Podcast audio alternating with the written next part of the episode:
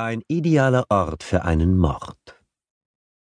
Es war helllichter Tag, aber im Wald dämmerte es.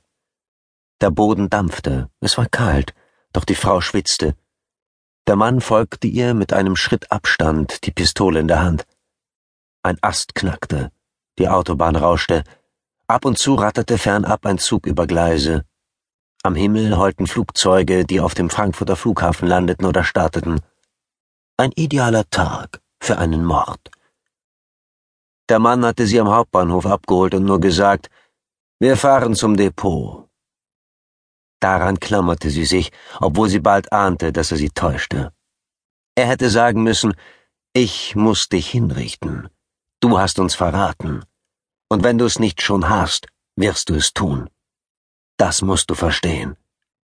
Aber er hatte gesagt, wir fahren zum Depot. In Depots versteckten sie Waffen und Pässe. Sie selbst hatte geholfen, geheime Lager einzurichten. Ein Uhu klagte. Weiter, wir sind gleich da. Der Mann sprach hastig. Dorthin. Du siehst die Tanne mit dem Fleck? Sie sah den Stamm, an dem Rinde fehlte. Er hat sich schon einen Platz ausgesucht, dachte sie. Er hat es vorbereitet. Sowas musste man planen. Hier würde niemand den Schuss hören. Vögel zwitscherten. Ein Specht hämmerte. Vorn riss die grüne Decke auf, die Sonne zeichnete helle Flecken auf dem Boden. Das war weich, moosig. Ein Pfeifen irgendwoher. Kein schlechter Platz zum Sterben. Weiter, sagte der Mann.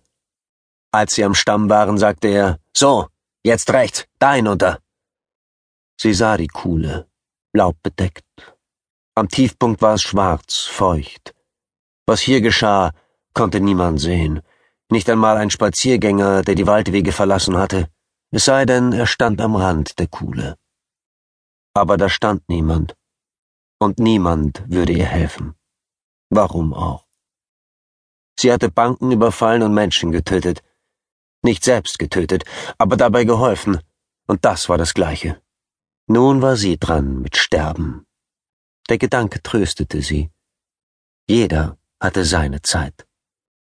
Sie stapfte in die Kuhle, der Mann blieb dicht hinter ihr, sie hörte seinen Atem. Sie waren weit gelaufen, auf tiefem Waldboden. Als Kind hatte sie gern im Grunewald gespielt.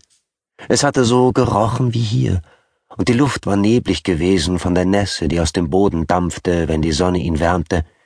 Die Luft war modrig schwer.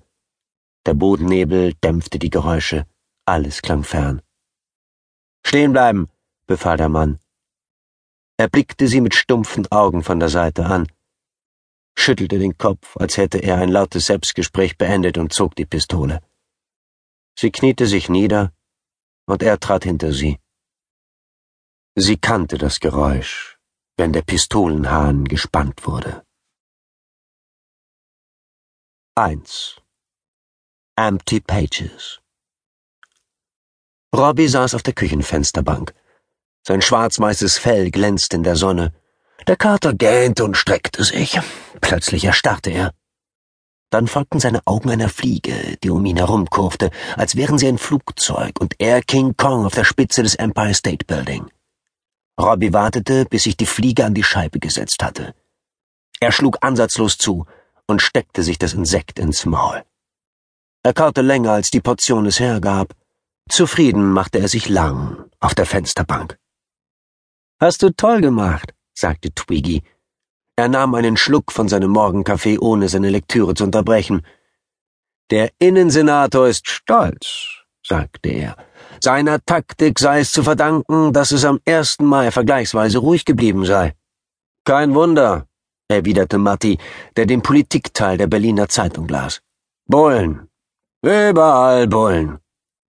Vom wegen. Neue Taktik, erklärte Dornröschen mit vollem Mund. Er hat nur nachgemacht, was der Vorgänger sich ausgedacht hatte. Dabei hat er den immer als Weichei angepisst, als er noch Oppositionsführer war. Innensenator bleibt Innensenator, egal wie er heißt, brummte Matti. Vielleicht kriege ich heute auch noch mal den Berlin-Teil.